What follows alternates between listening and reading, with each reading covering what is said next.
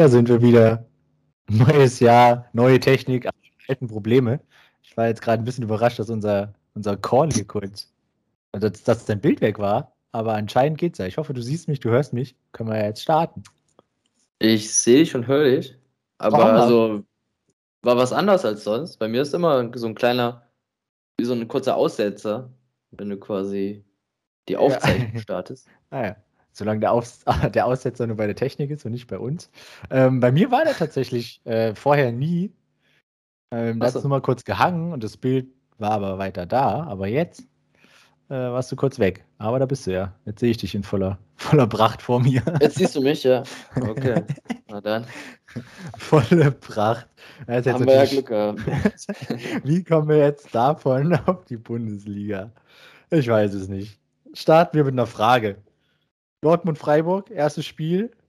Um ins Thema zu kommen, ähm, sprechen wir doch mal über den einen Wunderknabe im Mittelfeld, Jude Bellingham.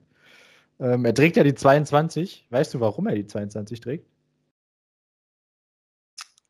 Ähm, sein Geburtstag. Äh, nein, es ist tatsächlich nicht sein Geburtstag. Also ich weiß jetzt Okay. nicht genau, wann er Geburtstag hat. Ähm, aber der Grund ist, weil das eine Mischung aus den Positionen ist, die er gerne spielt, beziehungsweise in denen er sich sieht. Also, er sieht sich als Zehner, offensiver Gestalter, so was halt so ein Zehner auszeichnet. Er sieht sich als Achter, bisschen Kampf, Box-to-Box-Spieler und aufpassen, jetzt überlegt er schon, wie kommt er jetzt, wie kommt er jetzt auf 22? Wir sind jetzt schon Ja, bei wenn ich 18. jetzt äh, noch als Sechser ihn sehen würde, so wie ich ihn sehen würde, dann gibt es bei mir ein kleines Rechenproblem. Aber Das ist aber auch vollkommen, vollkommen korrekt. Er sieht sich auch als Sechser, aber Jude Bellingham ist ja kein Deutscher, sondern ein Engländer. korrekt. Und der Sechser in England wird als Vierer bezeichnet. Also er trägt die Rücknummer 4.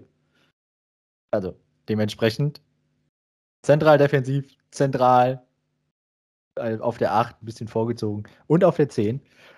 Ähm, da sieht sich Jude Bellingham dementsprechend die 22. Und auch noch ein kleiner Fakt dazu: Sein Jugendverein, der FC Birmingham, hat tatsächlich die Nummer 22 retired, wie man im Englischen sagt. Ähm, die wird nicht mehr vergeben. Und das, obwohl Jude Bellingham gerade mal, wie alt ist er? 18, 19? Yes. Ja, also da muss ich ja sagen, das finde ich ein bisschen übertrieben, aber also er hat ja jetzt noch nichts Großes gewonnen und also Korrekt. wenn er so richtig geleistet hat, er erstmal noch nichts. Das äh, ist vollkommen korrekt. Bisschen frech behaupten. Dass du dir hier wieder rausnimmst, ist ja krank. Aber ja, ähm, ich finde es auch ein bisschen früh, das, äh, den Schritt jetzt schon zu gehen an äh, Stelle des FC Birmingham. Ähm, aber ich glaube, wir sind uns einig, dass er noch eine sehr, sehr große Zukunft vor sich hat, wenn er verletzungsfrei bleibt und ansatzweise auf dem Niveau weiterspielt. Ja, wenn er so weitermacht, sehe ich das auch so. Aber ich wusste auch nicht, dass die Äquivalente zur Sechs, zur, zum deutschen Sechser quasi in England die Vier ist. Oder Vierer, wie auch immer. Ja. Ähm, Das habe ich tatsächlich auch nicht gewusst. Ich saß, als ich, als ich ähm, mir das angeguckt habe, saß ich auch davor und habe überlegt, ja, Zehner klar, Achter klar, aber vier Innenverteidiger, da sehe ich Jude Bellingham jetzt nicht. Ähm, aber dann ist es mir doch klar geworden. So, und da wir ja noch nicht fertig sind mit der Fragerunde, ähm, ich ein bisschen in Redelaune bin, ähm, Dortmund-Freiburg. Da wurde Geschichte geschrieben, tatsächlich. Wusstest du das? Also nicht am Freitag, sondern bei einer Partie Dortmund gegen Freiburg wurde auch mal Geschichte geschrieben. Ähm, mm, nee. am 9. September 2017, wird jetzt vielleicht ein bisschen klarer, wahrscheinlich immer noch nicht, weil es immer noch sehr schwammig ist, ähm, hat der Spieler Jorik Rave Geschichte geschrieben, denn er war der erste Bundesliga-Profi, der durch den Videoschiedsrichter die rote Karte bekommen hat. Nach einem Tritt an Marcel Schmelzer hat er tatsächlich die rote Karte durch Eingriff des Videoschiedsrichters bekommen und somit Geschichte geschrieben. Okay. Viereinhalb Jahre ist es her. Ähm, seine Karriere hat dadurch auch leider einen Knick bekommen, denn äh, bei Freiburg hat er nicht mehr so oft gespielt, ähm, was jetzt nicht an der roten Karte lag. Ähm, ja, jetzt mittlerweile in der Schweiz unterwegs. Ich bin mir nicht mehr sicher, ob er noch bei den Grasshoppers Zürich ist. Auf jeden Fall ist er mit ihnen auch äh, letztes Jahr, vorletztes Jahr abgestiegen. Also Geschichte geschrieben in der Bundesliga und seitdem ging die Karriere leider etwas bergab. Aber genug der Randgeschichten, kommen wir noch zum Spiel, denn das hatte auch einiges drin, würde ich sagen. Es war ähm, in meinen Augen das beste Spiel des Wochenendes. Ich weiß nicht, ob du das ähnlich siehst. Würdest du sagen, ja? Also, weil ich fand, dass vor allem, also die Freiburger nur bedingt mitgespielt haben. Äh, ähm, über ja. die größten Phasen des Spiels. Sie hatten so eine gute, gute Zeit, so zweite, Mitte der zweiten Hälfte, wo sie dann auch das Tor gemacht haben. Eine gute Phase, aber keine sehr gute Phase. Das ist korrekt. Dann lass mich umformulieren. Es war die beste Mannschaftsleistung der Dortmunder am Spieltag. Ja. Also ja. das Topspiel war auch ein gutes Spiel, kann man, konnte man sich als neutraler Beobachter auch gut angucken, das stimmt. Ähm, ja, Dortmund, kommen wir zum Ergebnis, 5-1 gewonnen. Ähm, es bleibt dabei, dass Christian Streich mit Freiburg noch nie in Dortmund gewinnen kann. Ähm, ja.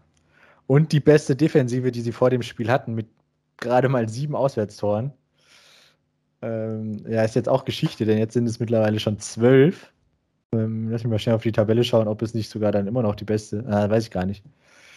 Wird wahrscheinlich ja nicht mehr die beste ähm, Mannschaft sein, gemessen an Auswärtstoren. Auswärts Gegentoren, so haben wir es. Ähm, ja, Haaland seit zwei Spielen nicht mehr getroffen. Jetzt trifft er tatsächlich äh, doppelt. Aber für mich Spieler des Spiels, weil es auch ein bisschen unerwartet kam, Thomas Meunier, der Rechtsverteidiger, der mit einem Doppelpack ähm, die 2-0-Führung der Dortmund äh, ähm, beschert. Einmal Ecke von rechts, einmal Ecke von links. Er kann es, wenn der Ball von beiden Seiten kommt, per Kopf. Ähm, und sonst fand ich ihn auch sehr, sehr gut im Spiel. Ähm, wenn man jetzt speziell den Vergleich zur Vorwoche in Frankfurt herbeizieht, ähm, da war er nicht ganz im Spiel, viele Fehlpässe gespielt, ähm, wobei es vielleicht auch ein bisschen an der generellen Mannschaftsleistung lag. Ähm, aber diese Woche, fand ich, hat er einen guten Eindruck hinterlassen. Das ist, siehst du bestimmt ähnlich, oder?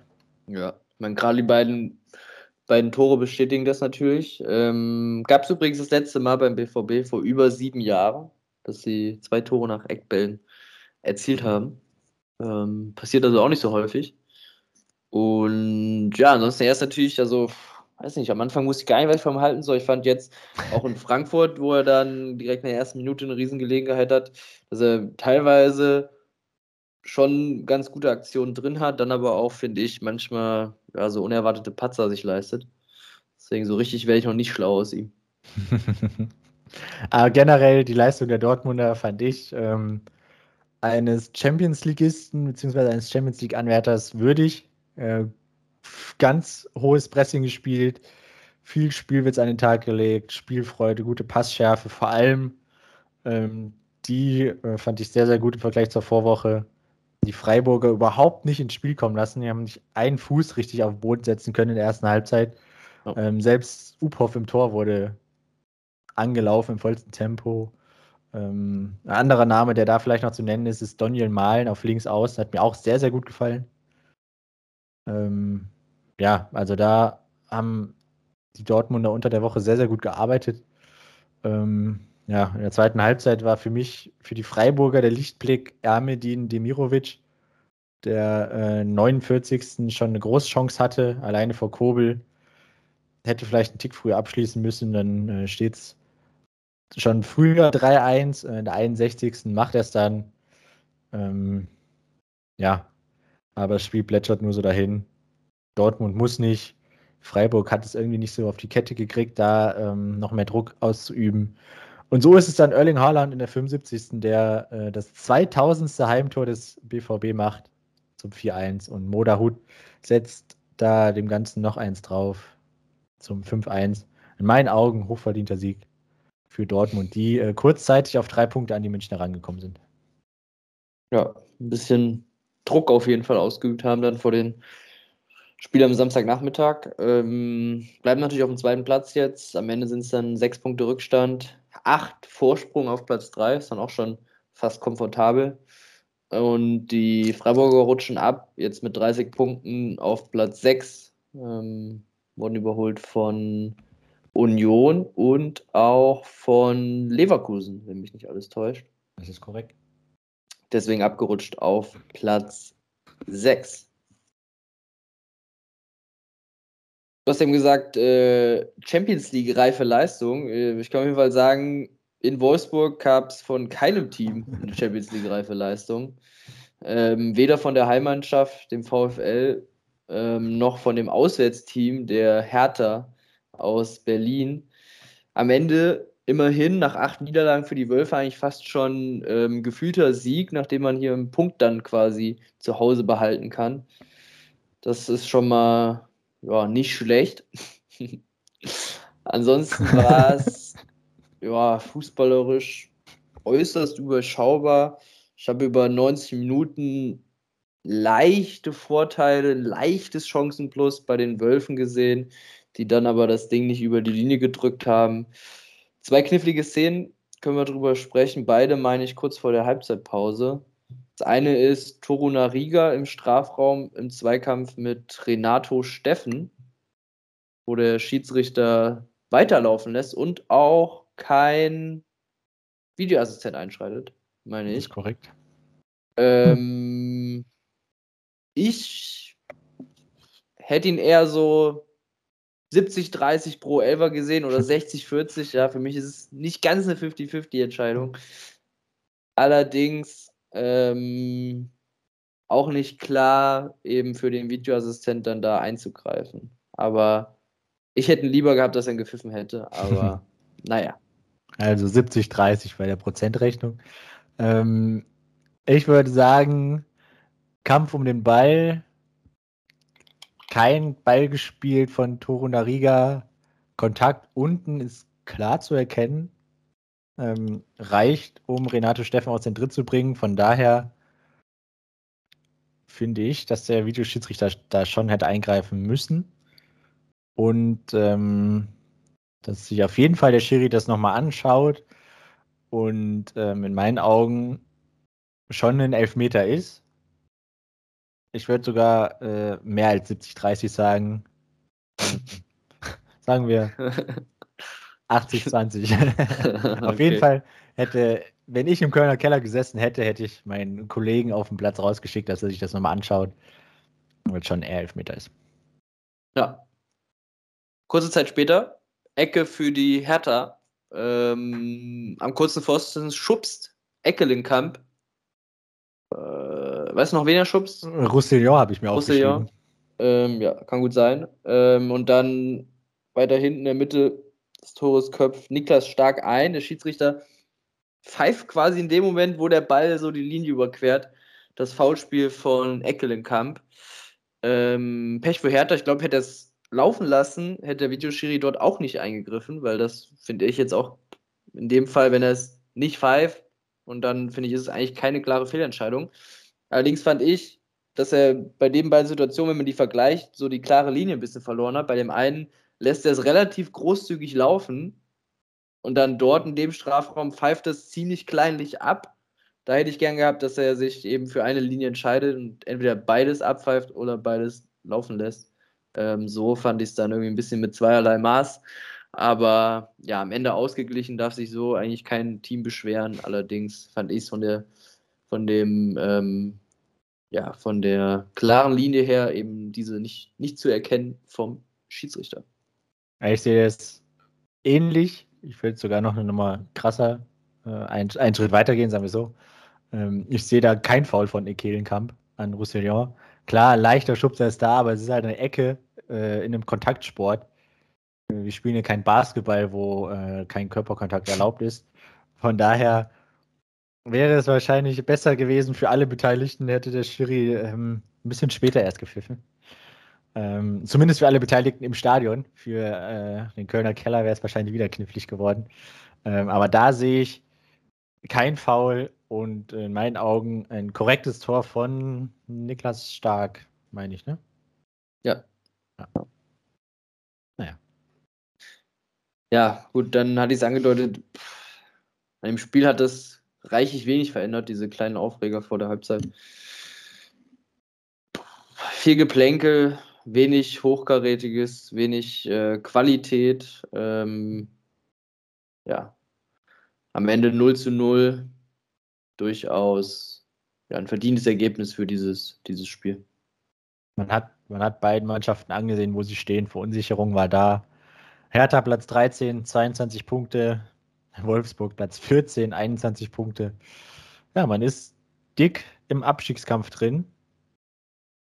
Und das, ähm, ja, ich sag's, als, äh, sowohl als Champions League Aspirant VfL Wolfsburg als auch als Big City Club Hertha BSC Berlin. Ähm, drei beziehungsweise vier Punkte vor Platz 16 und auch Platz 17. Ähm, dementsprechend wird es Zeit, dass man da den Abstiegskampf annimmt. Auch zwischen den Ohren. Ja, ähm, ja Abstiegskampf annehmen. Da finde ich jetzt auf jeden Fall die Überleitung zu Mainz-Bochum. Ähm, die Bochumer nehmen den Abstiegskampf an, ähm, wobei sie jetzt einen kleinen Rückschlag erlitten haben. In Mainz 1-0 verloren. Ja, es gibt eigentlich nicht viel anderes zu sagen als zu dem Spiel Wolfsburg-Hertha. Ähm, schleppender Beginn, zerfahren, viele Fouls. Ähm, ja, es war ein Stabilitätstest für Körper und Knochen. Es ging schon ab und an sehr ruppig zu. Ähm, sieben Karten gab es, 33 gepfiffene Fouls, nur mal so als Statistik.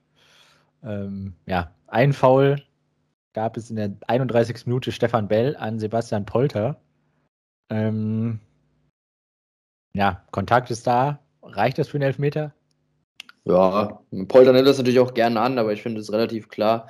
Der Ball, ich weiß, der Ball springt ja auch, ich weiß gar nicht, ob der Ball danach bei einem, bei einem Bochumer Spieler landet. Ich glaube, wahrscheinlich nicht eher nicht, ne? aber ja. nee, ansonsten finde ich es schon ein ziemlich klares Foulspiel. Ja, Kontakt da, ich finde es auch ein bisschen unnötig, weil ich meine, dass Polter eher aus dem Strafraum rausgeht.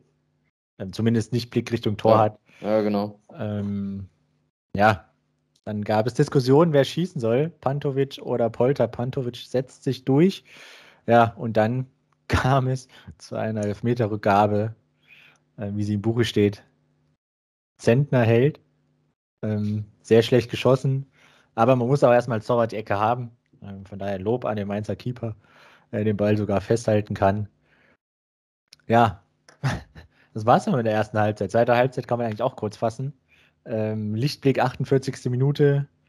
Nach Burkhardt-Vorlage ist es Saint-Just, der A wieder zurück ist nach langer Verletzungspause und B auch wieder Tore schießt, wie er auch schon in der Hinrunde gemacht, ähm, ja, gemacht hat. Ähm, macht das 1-0. In meinen Augen geht das Ergebnis auch in Ordnung, weil die Mainzer schon nach dem 1-0, direkt nach dem 1-0 eher aufs zweite gingen, als dass Bochum Chancen auf den Ausgleich hat. Ähm, ja, bis zur 65. war dann tatsächlich auch so die beste Phase des Spiels. Danach dann wieder abgeflacht. Und ja, nennenswert dann noch. Bo Svensson hat die vierte gelbe Karte gesehen und fehlt damit nächste Woche gegen Kräuter Fürth, denn die Trainer sind nach vier gelben Karten schon gesperrt. Ähm, wenn es auswärts wahrscheinlich zu einem der schwersten Bundesligaspiele geht, weil man da als klarer Favorit gehandelt wird. Ähm, ohne Cheftrainer Bo Svensson, zumindest an der Seitenlinie vorher, darf er sie, glaube ich, einstimmen, zumindest bis es ähm, dann ins Stadion geht. Ja, das äh, so von meiner Seite zum Spiel. Ja, auch ein Novum mit Bo Svensson, dass er diese Gelbsperre absitzen muss, gab es vorher auch noch nie. Ansonsten ähm, Mainz jetzt seit sechs Heimspielen ungeschlagen, vier davon gewonnen und in den letzten dreien davon kein Gegentor kassiert. Damit haben sie, glaube ich, einen Rekord eingestellt, tatsächlich. Ähm, gucken, ob sie den dann im Februar, meine ich, haben sie das nächste Heimspiel, brechen können. Ansonsten ähm, tabellarisch, Mainz bleibt auf Platz 10. Ging erstmal wenig nach, nach oben, ähm, trotz des Sieges. Bochum bleibt auf Platz 11, hat aber jetzt mit 23 Punkten vier Rückstand, so ein bisschen quasi den Anschluss in die obere Tabellenhälfte verloren. Ähm, trotzdem sitzt man da noch recht komfortabel mit fünf Punkten Vorsprung auf den Relegationsplatz, auf dem elften Platz. Hm. Union Berlin, Felix hat zu Hause gespielt gegen die TSG Hoffenheim. Die Unioner haben nur eines der letzten 25 Heimspiele verloren, also äußerst heimstark.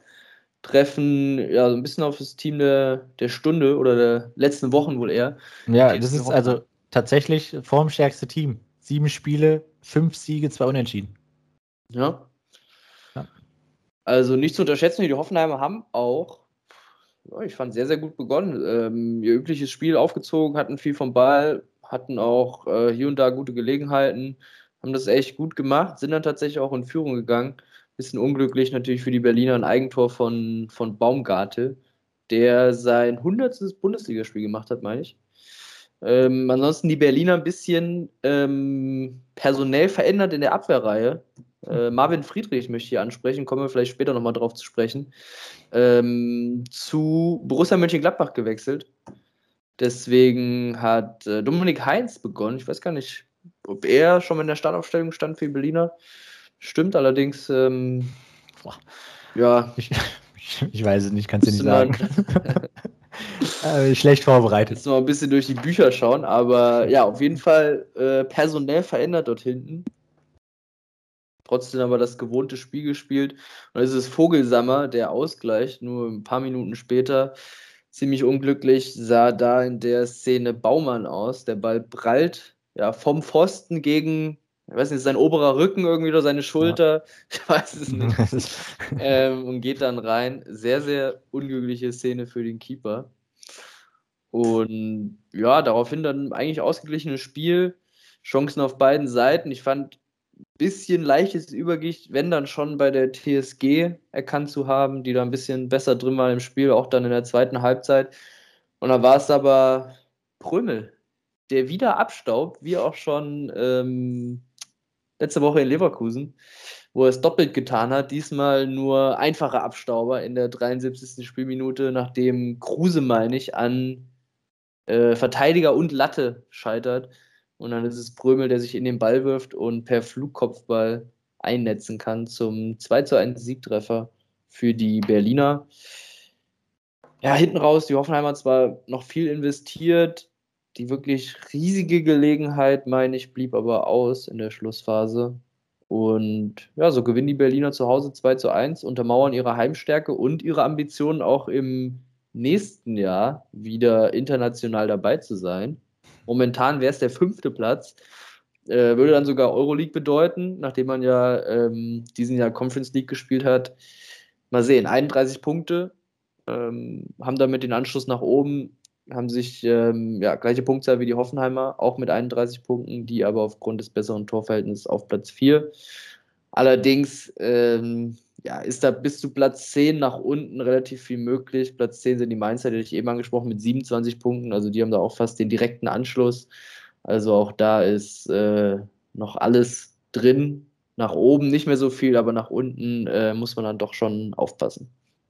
Ich glaube, ausschlaggebend für Union äh, könnte früher oder später noch das Torverhältnis werden. Mit plus 3, Konkurrenz da oben, Leverkusen plus 13, Hoffenheim plus 10. Freiburg plus 8 und Leipzig plus 13 sind da doch schon deutlich besser.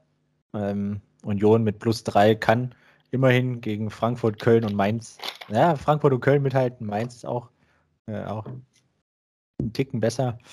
Ähm, das könnte sich vielleicht früher oder später rächen.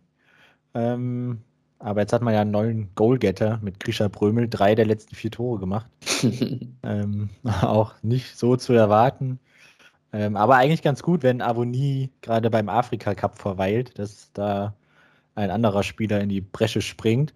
Und ich muss auch sagen, Geraldo Becker ähm, für mich auch maßgeblich am, am Sieg beteiligt, denn er hat für mich äh, viel Dampf gemacht, er hat gute Pässe nach vorne gespielt, Chancen, auch wenn es jetzt nicht die ähm, Großzahl an Chancen war, aber er war an gefühlt jeder Chance irgendwie beteiligt, ob er dann den vorletzten Pass gespielt hat, den letzten. Ähm, fand ich auch äh, guter Lichtblick in Bezug auf Avonie-Ersatz. ähm, der ja auf unbestimmte Zeit, je nachdem, wie weit seine Nationalmannschaft kommt, beim Afrika Cup ist. So, ein Spiel machen wir noch, bevor es zum Spieler des Spieltags geht. Ähm, da gratuliere ich RB Leipzig zum ersten Auswärtssieg in der Fußball-Bundesliga-Saison 2021-2022. Sie haben es endlich mal geschafft, aus ihrer Sicht in Stuttgart 2 zu 0 zu gewinnen. Ähm, ging schleppend los. Beziehungsweise es ging tatsächlich gar nicht so schlecht los. So falsch. Meine Notiz ein bisschen falsch interpretiert. Äh, zehnte Minute, ein Kunku schießt Mafropanos an die Hand. Ähm, Hand ist weit abgespreizt mit der neuen Regel. Ist es ein Elfmeter, auch wenn die Distanz jetzt nicht ganz so groß war zwischen Ball und Mafropanos Hand. Ja. Aber ich glaube, sind wir uns einig, Elfmeter, klar. Ja. Ähm, André Silva ist es dann, der ihn verwandelt, der jetzt unter Tedesco ähm, zu alter Stärke, zu Frankfurter Stärke zurückfindet. Ähm, zumindest was das Tore schießen angeht. Ähm, danach zum Spiel, äh, 10. bis zur 40. können wir uns eigentlich schenken. Äh, keine Höhepunkte. Ähm, Leipzig irgendwie eher so wie eine Tedesco-Mannschaft, wie wir sie von früher kennen, wenn ich jetzt mal an Schalke-Zeit zurückdenke. Ähm, jetzt nicht so den Tempo-Fußball nach vorne gespielt, wildes Pressing, ähm, war alles eher ein bisschen bedacht ja. und auch nicht nach vorne.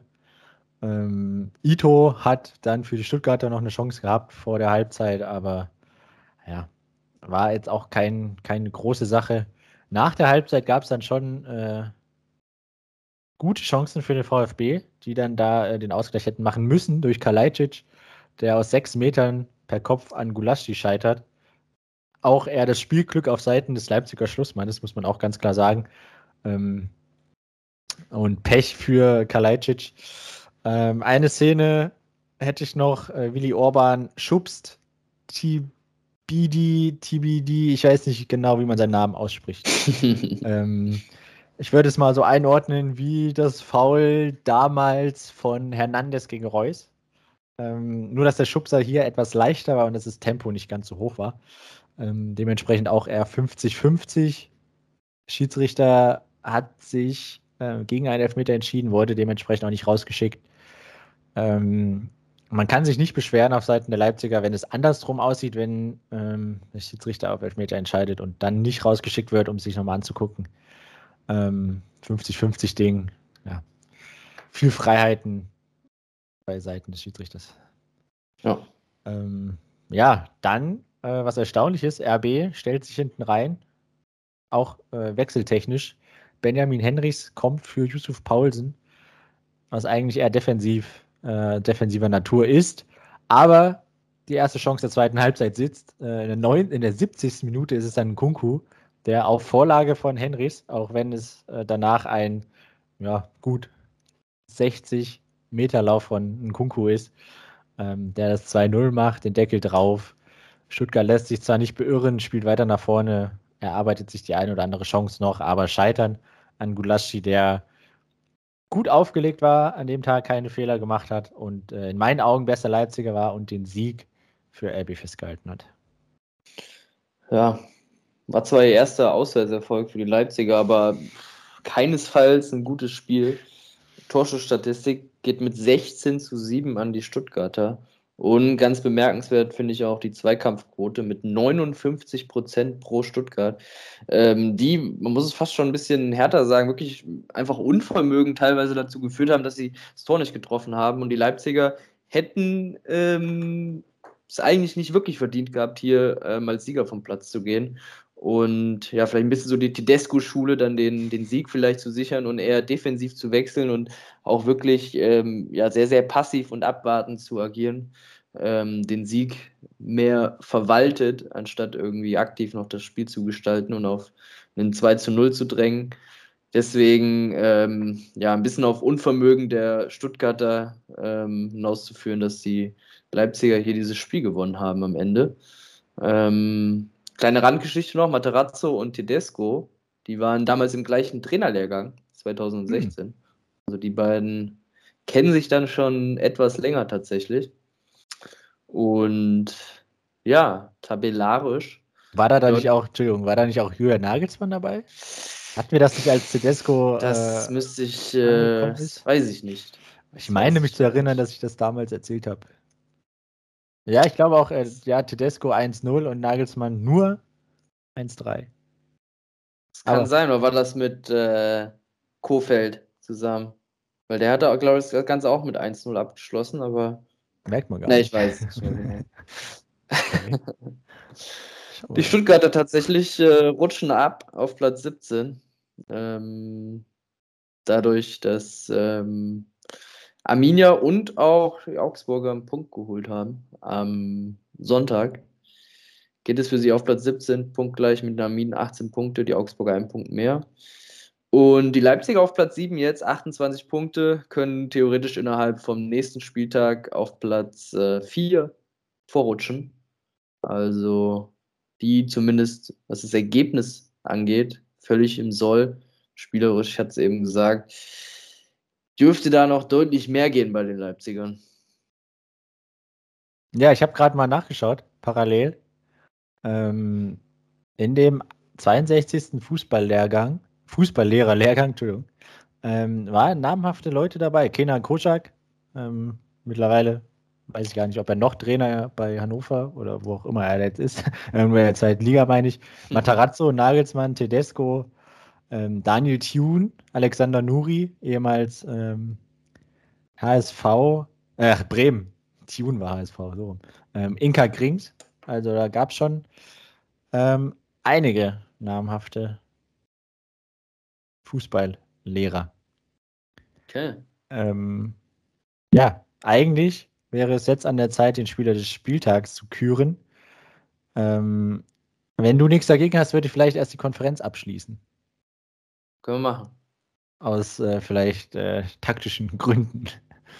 ähm, dementsprechend überlasse ich dir den Vortritt Köln-Bayern, wenn mich nicht alles. Sagen, jetzt für mich hier durchgucke, bleibt ähm, für mich noch die Bayern, die in Köln zu Gast waren, äh, mit dem Sieg der Dortmunder leichten Druck verspürt haben, dass die auf drei Punkte hätten ranrutschen können. Das Ganze aber, ja, sich schnell erübrigt hat, die Personalsituation auch wieder entspannt hat. Ähm, allerdings hat äh, Davis eine Hiobsbotschaft erreicht.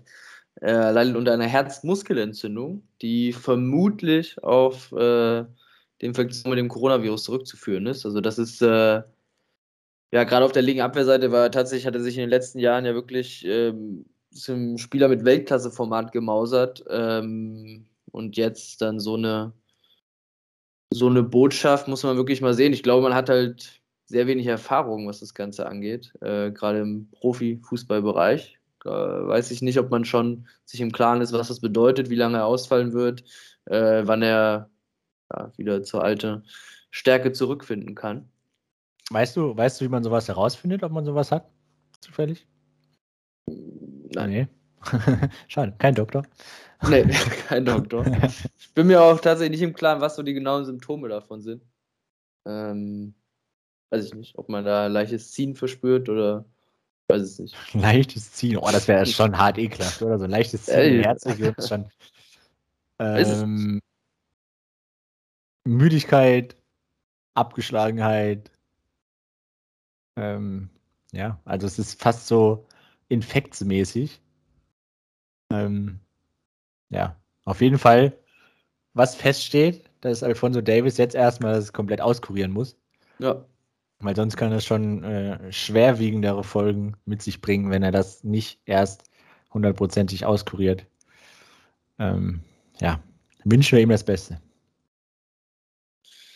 Ja, völlig richtig. Ansonsten die Münchner äußerst souverän aufgetreten, haben früh Zepter in die Hand genommen, haben das Spiel gemacht, sind auch ähm, früh in Führung gegangen. Wer sonst als Robert Lewandowski in der neunten Spielminute, das 2 zu 0 dann durch Tolisso, Schuss mit links, durchaus sehenswert aus 15 Metern ins linke obere Eck. Die Kölner haben, wie ich fand, eigentlich ein gutes Spiel gemacht, munteres Spielchen, haben versucht dagegen zu halten, ähm, haben nie aufgesteckt, hatten hier und da auch immer wieder Gelegenheiten. Ut in der 31. Spielminute trifft das Tor, wird aber ähm, zu Recht nicht gegeben aufgrund einer Abseitsstellung. Und dann in der zweiten Halbzeit ähnliches Bild, die Münchner wieder mit zwei Treffern, gewinnen am Ende 4 zu 0. Robert Lewandowski macht sein 300. Bundesligator. Die Kölner aber auch in der zweiten Halbzeit, auch beim Stand von 0 zu 3 und 0 zu 4, immer wieder offensiv auch vorstellig geworden. Ich glaube, ähm, so sieht das Baumgart dann auch noch ganz, ganz gerne. Ähm, am Ende gewinnen die Münchner 4 zu 0, bauen ihre Serie gegen den FC aus. Die letzten 16 Spiele haben sie 15 gewonnen, ein Remis. Hm. Eine schöne Szene noch: Manuel Neuer, hm. Steffen Baumgart tauschen Trikot und dann etwas unüblich, der Trainer muss seine Mütze hergeben. Baumgart hat, glaube ich, hinterher gesagt, war für ihn ein fairer Tausch, war okay. sehr, sehr schöne Szene.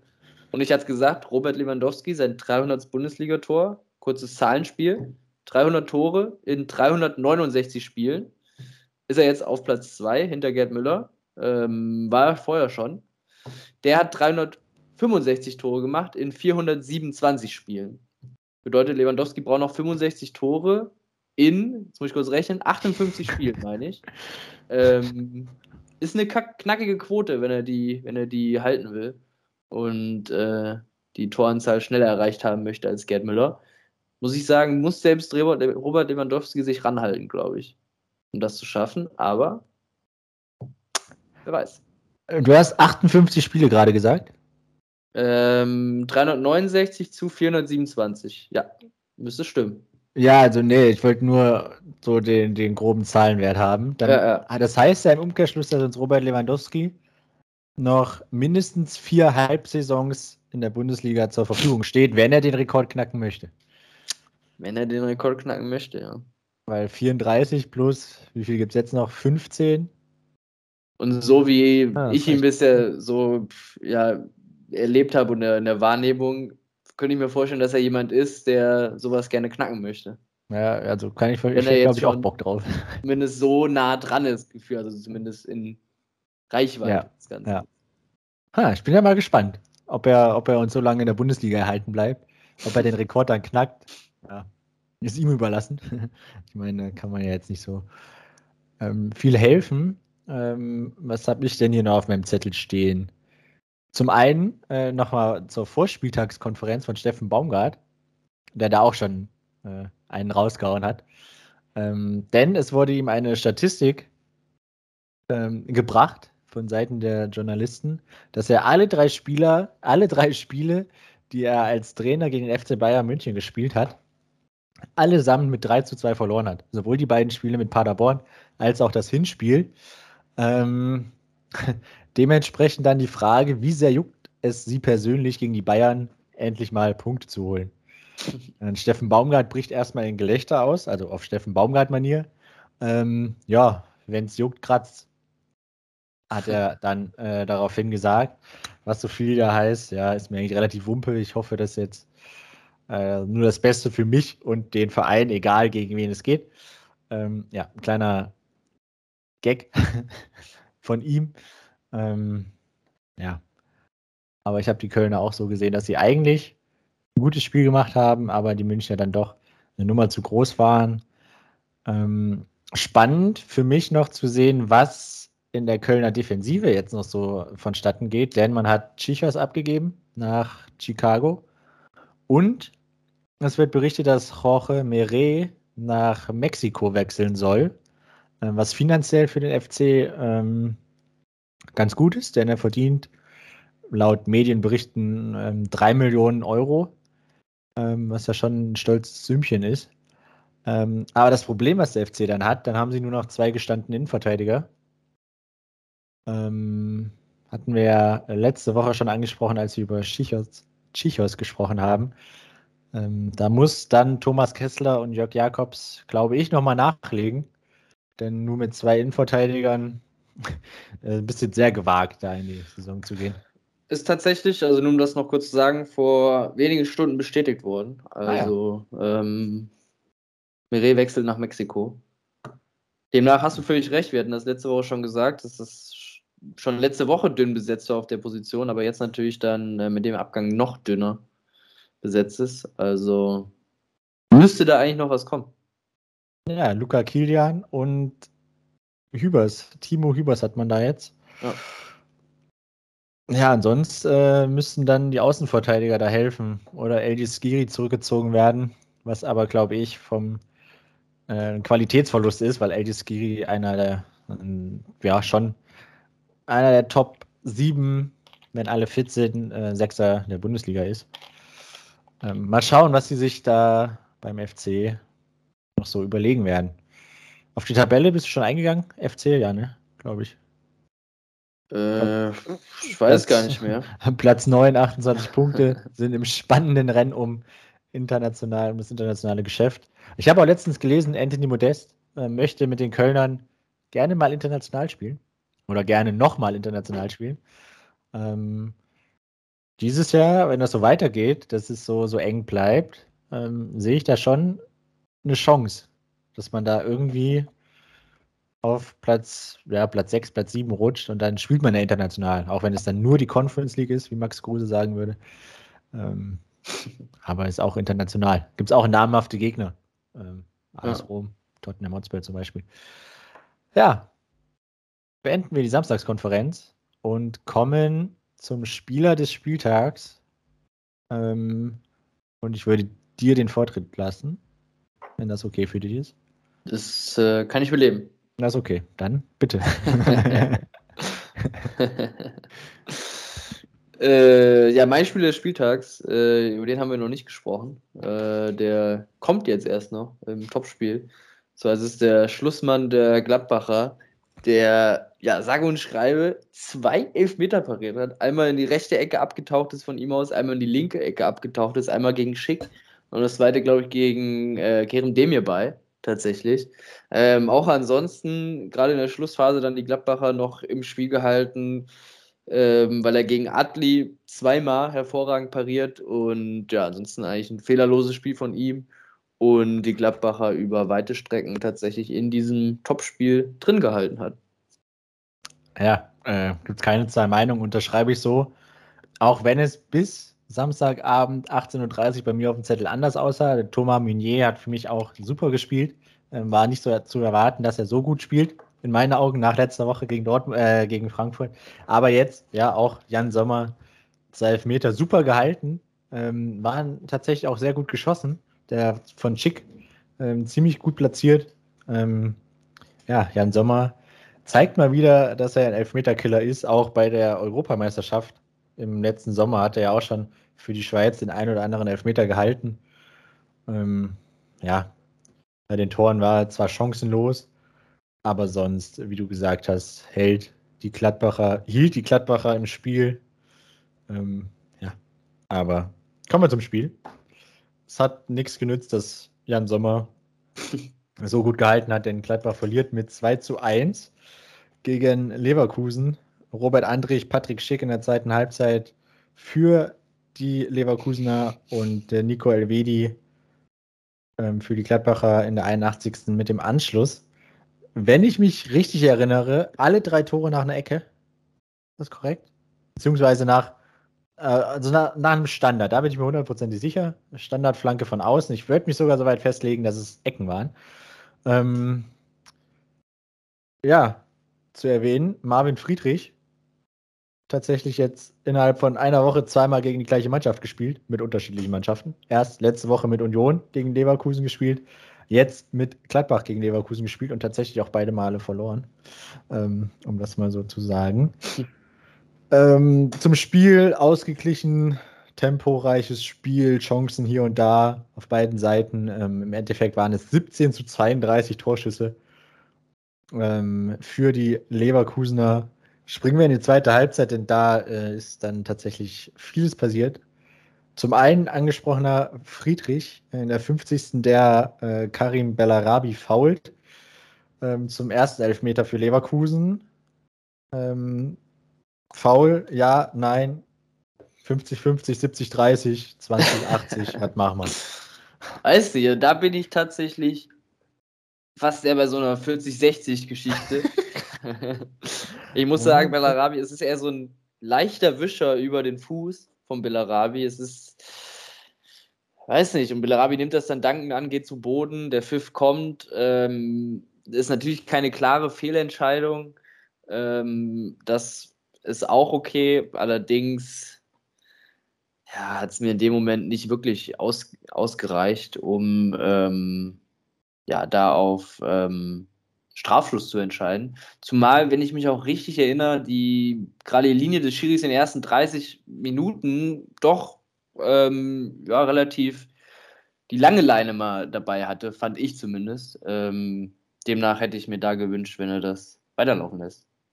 Ja, sehe ich ähnlich. Es ist kein, kein Stempeln, wie man in der Schiedsrichtersprache sagt. Also er trifft sie nicht direkt mit seinem Fuß voll auf, ähm, auf Bellarabis Fuß, sondern ja, es ist äh, ja, so ein Wischer.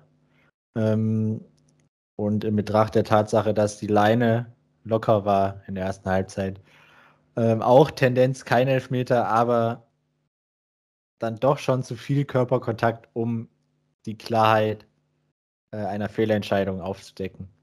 Deshalb, ähm, ja, Entscheidung lag beim Schiri auf dem Feld, egal in welche Richtung es geht. Ich glaube, Köln hätte bei beiden Entscheidungen nicht eingegriffen. Ähm, so mit Elfmeter schick. Schießt sehr gut, aber Sommer hält ihn überragend, ähm, taucht ab und fischt ihn aus der Ecke.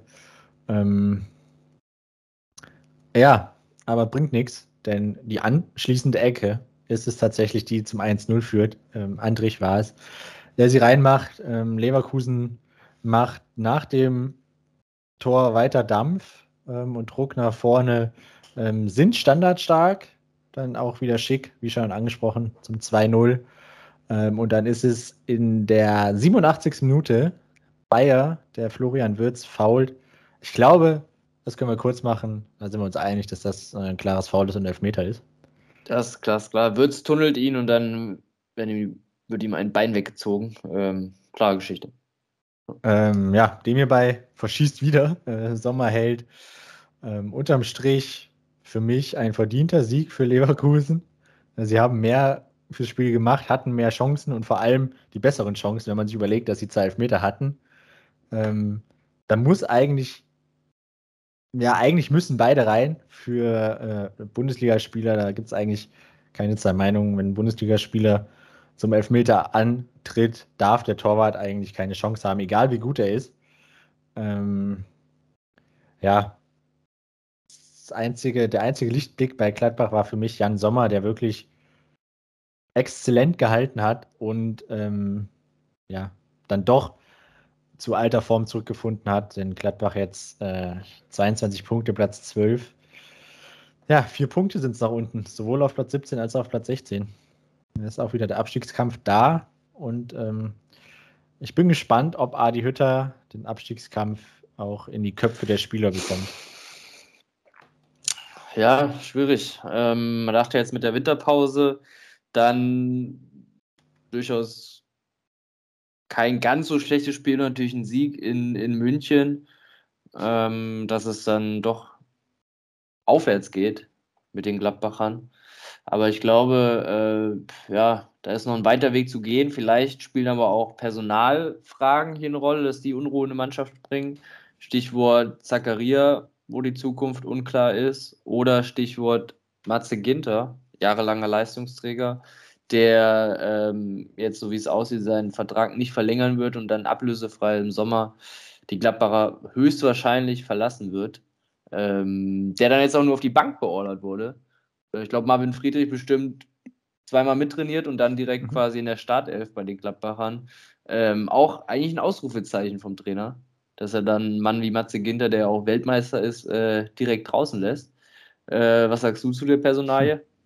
Schwierig. Also man muss sagen, Ginter ist ein bisschen außer Form gerade, ähm, aber in meinen Augen trotzdem noch ein super Verteidiger, der auch, ja, auch wenn er jetzt nicht in Topform ist, jeder Mannschaft weiterhelfen kann. Ähm, ich finde es ein bisschen sehr schwierig, ein bisschen sehr schwierig, ist auch gut. Ich finde es sehr schwierig, die ganze Situation ähm, zu bewerten, weil ähm, vor rund einem Jahr äh, gab es ja ähnliche Diskussionen in Frankfurt, als dann irgendwann mal klar wurde, so Mitte, Ende der Rückrunde, dass der Trainer geht. Ähm, gab es zumindest von Fanseiten die Diskussion, ob man ihn nicht freistellen sollte, weil er ja einen neuen Job hat zur, zur neuen Saison. Ähm, man hat sich dagegen entschieden, man hat mit Adi Hütter dann weitergemacht, was ich äh, dann auch ganz gut finde.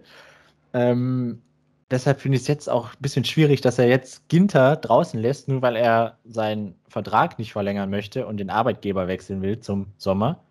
Ähm, ist ja das ähnliche wie mit Hütter ähm, letztes Jahr.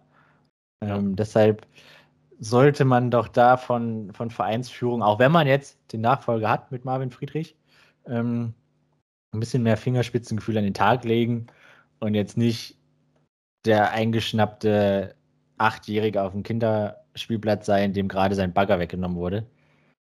Ähm, man sollte da schon auch ein bisschen Professionalität walten lassen und es ist halt auch Matze Ginter, er ist jetzt kein Spieler, der irgendwie der zweiten oder dritten Garde angehört. Es ist jahrelanger Stammspieler bei Gladbach, jahrelanger Leistungsträger, ähm, der jetzt gerade mal leicht außer Form ist, aber da zählen ja auch noch ein paar andere Spieler zu.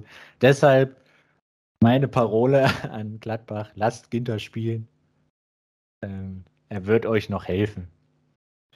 Ja, völlig richtig. Ähm, ich schätze auch die Mannschaft mit Ginter stärker ein als die Mannschaft ohne Ginter. Demnach äh, gehört er in eine Gladbacher Stadtelf. Mal angenommen, man, man würde Ginter jetzt verkaufen.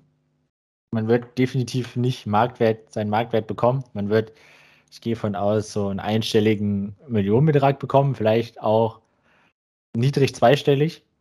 Und dann wechselt er, äh, lass es Bayern, Dortmund werden. Ähm, ich weiß nicht, ob man sich daran gefallen tut. Klar, man verdient was an ihm, aber ja, zur direkten Konkurrenz so eine Klasse Innenverteidiger abgeben, weiß ich nicht. Und jetzt auch durch die ganzen, durch den ganzen Trubel und die schlechten, ja, wenn man Geld verdienen will, in dem Fall die schlechten News aus Gladbach, dass man ihn unbedingt abgeben will und ihn deshalb draußen sitzen lässt, das steigert seinen Marktwert ja nicht noch extrem. Also es wird ja wahrscheinlich eher so sein, dass er noch ein, zwei Millionen fällt, wenn ähm, es weitergeht und er weiter auf der Bank sitzt und man, und man ihn an Gladbacher Stelle äh, abgeben möchte. Ja, eigentlich müsste man ihn eher spielen lassen, sodass er Werbung für sich machen kann. Und dass ein Verein vielleicht auch merkt, oh, der können wir noch für die restliche Hälfte der Saison gebrauchen. Ähm, weil auf der Bank sitzen, da wird sich kein Verein denken, oh, der kann die Bank ziemlich gut wärmen. da braucht man noch einen. Ähm, oh. So wird es, glaube ich, tatsächlich nichts werden.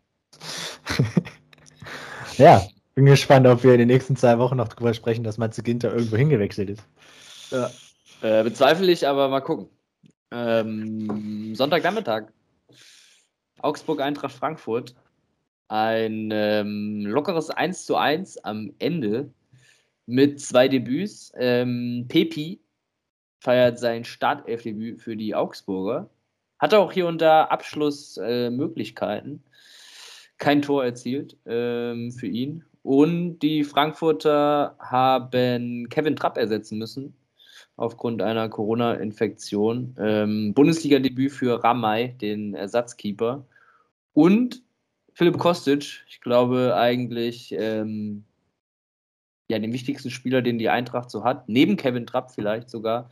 Äh, und Martin Hinteregger. Ähm, die beiden mussten ersetzt werden. Dann merkt man natürlich gut, so die Seele der, des Frankfurter Spiels äh, geht ein bisschen verloren. Gefühlt laufen ja, ja knappe 90 Prozent der Angriffe über links, über Philipp Kostic, wenn er spielt. Ähm, so hat man, glaube ich, Timothy Chandler auf die linke Seite gestellt.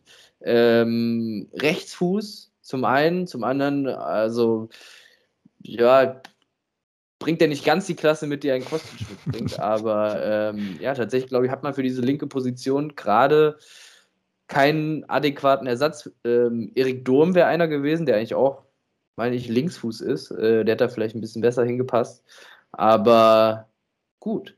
Lenz ist verletzt, also er ist gerade ähm, wieder zurück auf dem Platz. Stimmt, Lenz. Äh, das wäre der ja. Ersatz, aber wenn der Ersatz auch nicht kann.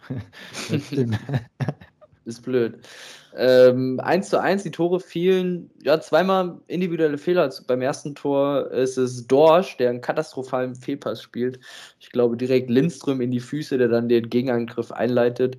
Und dann ist es Kamada, der in einer Bewegung den Torhüter umkurvt, der Ball förmlich an seinem Fuß klebt und er dann äh, einschieben kann zur 1 zu 0 Führung. Und dann ist es äh, Gregoritsch, äh, Gregoritsch, ähm, der ja, schlitzohrmäßig aus kurzem Eck nicht die Flanke sucht, sondern draufzimmert und Ramay ähm, ja doch ziemlich äh, dolle auf die Flanke spekuliert und schon den Schritt äh, aus dem Tor Richtung Mitte macht und deswegen am kurzen Pfosten überwunden wird. 1 zu 1 dann der Spielstand. Danach, ja, ich fand es war ein ausgeglichenes Spiel. Chancen auf beiden Seiten. Die Augsburger hatten ihre Gelegenheiten, die Frankfurter hatten auch gute Möglichkeiten. Ich meine, Lindström ist es dann, der eine riesen Gelegenheit hat, auch gegen, gegen Ende des Spiels für die Eintracht. Ähm, die Augsburger hatten aber auch Möglichkeiten, das Spiel irgendwie zu gewinnen. Demnach ähm, hätte ich es mal als äh, gerechtes Unentschieden verbucht. Wir können auch über eine Szene sprechen. Lindström ähm, spielt im eigenen 16er mit dem Arm den Ball. Der Arm ist auch äh, über dem Kopf ausgestreckt. Allerdings ähm, wird in der Wiederholung deutlich, dass der Arm quasi vom Gegenspieler hochgedrückt wird. Ja? Also jetzt nicht absichtlich, dass er versucht hat, hier komm, ich nehme mal deinen Arm, damit du mal den Ball spielst, sondern in der Aufwärtsbewegung, glaube ich, zum Kopfball wird sein Arm mit hochgedrückt. Also und er guckt, glaube ich, auch gar nicht Richtung Ball.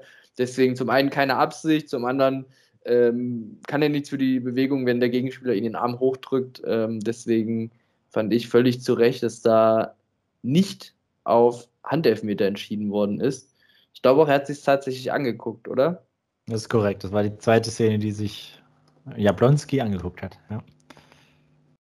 ja. Ich sehe es ähnlich. Ja. Also gibt es ja ähm, Meinung. Ansonsten, ja, ich hatte es gesagt, ein gerechtes Unentschieden. Wie siehst du das? Ja, das sehe ich ähnlich. Also ähm, gab auf beiden Seiten dann noch die Chancen, vor allem kurz vor Schluss war es Augsburg, die da noch, äh, ich weiß nicht, wer es genau war, der frei vor Ramay auftaucht, ähm, aber im 1 gegen 1 scheitert. Äh, auf der anderen Seite Lindström noch eine große Chance gehabt. Ähm, ja, von daher geht in Ordnung das Unentschieden. Auch Statistiken, wenn man die sich anguckt, 14 zu 10 Torschüsse für die Eintracht, Ballbesitz und Zweikampfquote bei 52 Prozent auf Seiten der Frankfurter. Ähm, ja, es spricht alles für den Unentschieden. Und ähm, ja, gibt es jetzt eigentlich auch gar nicht so viel zu, zu ergänzen. Augsburg ähm, Platz 15, man ist ähm, hochgerutscht an, Aug an Stuttgart und Bielefeld vorbei. An Stuttgart vorbei, an Bielefeld war man schon vorbei. Ähm, auf Platz 15 endlich mal wieder nicht auf dem Relegationsplatz. Ähm, die Eintracht, ja, in diesem Knäuel mit 28 Punkten drin. Ein Blick nach oben, ja, vier Punkte auf Platz 3. Das hört sich eigentlich gar nicht so viel an, ähm, aber trotzdem ist man nur auf Platz 8. Ja, aber wenn man so nach unten guckt, sind es schon zehn Punkte auf Platz, ja, auf Platz 16, Relegationsplatz von Bielefeld, ähm, mit dem man, glaube ich, dann unterm Strich äh, gar nicht so viel zu tun haben wird weil es sind ja dann in Anführungszeichen nur noch die, die 12 Punkte, die man braucht, um die 40-Punkte-Marke zu knacken. Ähm, ja. Mal schauen, ob die Eintracht ähm, wieder international spielen darf. Und ob Augsburg in der Liga bleibt. Äh, apropos in der Liga bleibt. Boah, das war eine gute Überleitung. Kommen wir zum Sonntagabend. Da gab es den ja, Fußball-Leckerbissen. Arminia Bielefeld gegen Kräuter Fürth. Das Spiel ging 2 zu 2 aus. Ähm, ja, es war das erwartbare Spiel. Äh, wenig Highlights, mehr Kampf. Und in meinen Augen geht das Unentschieden auch klar. Ähm, ersten 15 Minuten waren die Bielefelder besser, führt zu passiv unterm Strich, dementsprechend äh, auch folgerichtig das 1-0 durch Okugawa. Ähm, je länger das Spiel in der ersten Halbzeit dauerte, desto besser die Fürther. Ähm, Leveling ist es, der in der 35. den Ausgleich macht. Ähm, ja, aber tatsächlich wenig Chancen unterm Strich auf beiden Seiten. Ähm, zweite Halbzeit ist es dann Harvard Nielsen, der nach 28 Sekunden auf dem Platz ähm, das Tor macht, das 2-1. Ein Kopfball, der äh, Meter ins Ausgegangen wäre, ähm, aber durch Brunner ist es, glaube ich, abgefälscht wird und so ähm, neben dem Pfosten ins Tor drudelt ähm, zum 2-1 für die Fürther. Da dachte man schon, man könnte äh, ja, mit drei Punkten in Bielefeld glänzen und dann da vielleicht auch noch mal ein bisschen Hoffnung ähm, rausnehmen aus dem Spiel. Aber Gonzalo Castro ist es, der sehenswert in meinen Augen zum 2 zu 2 Endstand trifft. Ähm, ja, unterm Strich, wie gesagt, geht's in Ordnung. Bielefeld, leichtes Chancenplus, 13 zu 6. Ähm, aber erschreckende Passquote, nur 66 Prozent. Heißt, zwei von drei Pässen kommen an. Äh, ist ein bisschen wenig. Ähm, und ich glaube auch, der Punkt zu Hause gegen Fürth könnte zu wenig sein. Wie siehst du das?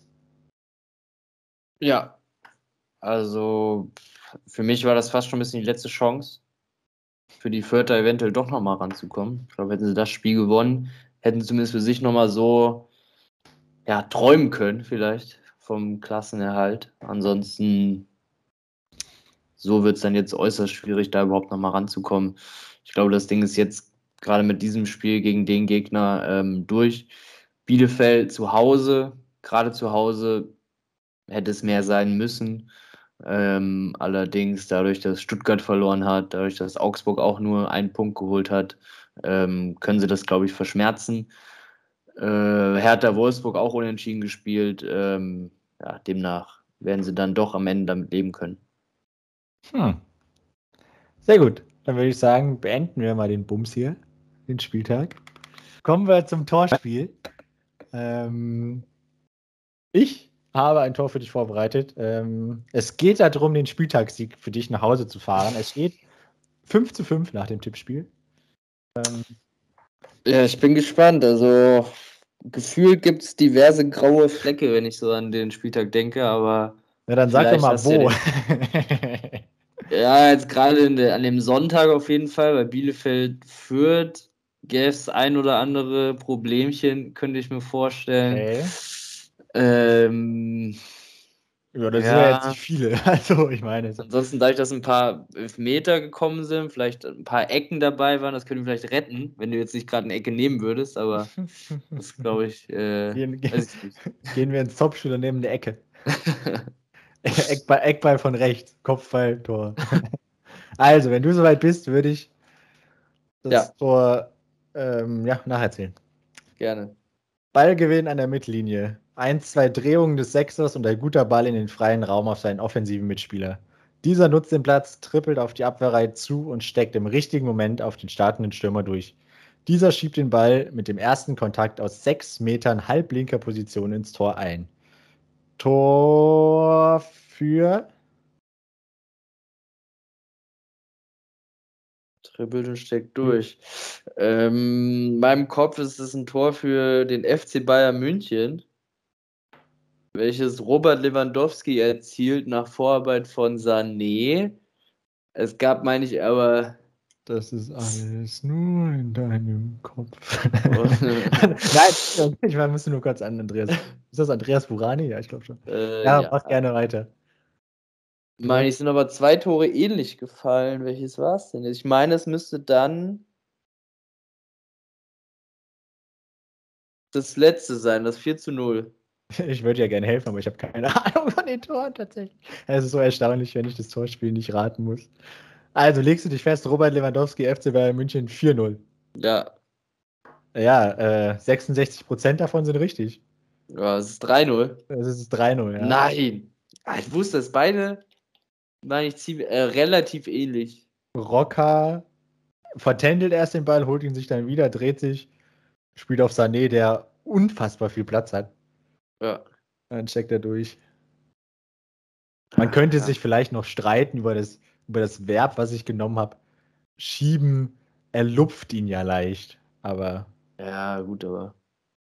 Ich dachte mir, ja. wollen wir nicht so sein. Ich muss ja aufholen. Muss man zu allen mit. Ich glaube, der Ballgewinn, der, der von dem Sechser, ich glaube, der macht es klar, weil bei dem 4-0 ist es nicht irgendwie der Sechser den Ball gewinnt, meine ich.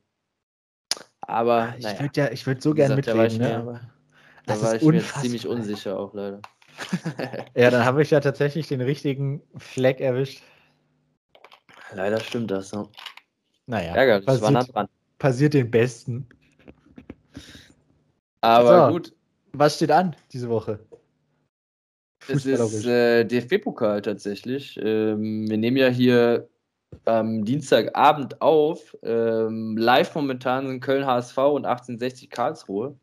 Am späteren Abend kann ich empfehlen St. Pauli Dortmund. Ähm, Glaube ich, interessantes Spiel ähm, in Hamburg. Und Bochum Mainz. Äh, Neuauflage des Spiels am Wochenende, diesmal aber ähm, in Bochum. Ansonsten dann natürlich am Mittwoch nochmal DFB-Pokal. Ähm, da kommen dann die Leipziger ins Spiel, Hoffenheim zu Hause gegen Freiburg, Berlin Derby im DFB-Pokal am Mittwochabend und dann Freitag wieder Bundesliga, soweit ich das äh, überschauen kann. Ja, ist korrekt. Fußballerischer Leckerwissen erwartet uns am Freitagabend. Die Eintracht zu Hause gegen Arminia Bielefeld. Ich glaube, das wird. Eintracht zu Hause gegen Bielefeld. Ja. Habe ich heute Sehr erfahren. schön. Ansonsten Topspiel Bochum-Köln am Wochenende. Ähm, die Konferenz aber, glaube ich, könnte ganz interessant werden. Hoffenheim-Dortmund, 2 gegen 4. Ähm, Freiburg gegen Stuttgart. Gladbach-Union. Also, ich glaube, Konferenz könnte interessant werden. Auch der Sonntag mit Leipzig und den Bayern äh, bietet ein wenig Fußballunterhaltung. Also würde ich dann mal sagen, bis nächste Woche. Guckt schön Fußball und äh, bis dahin. Tschö.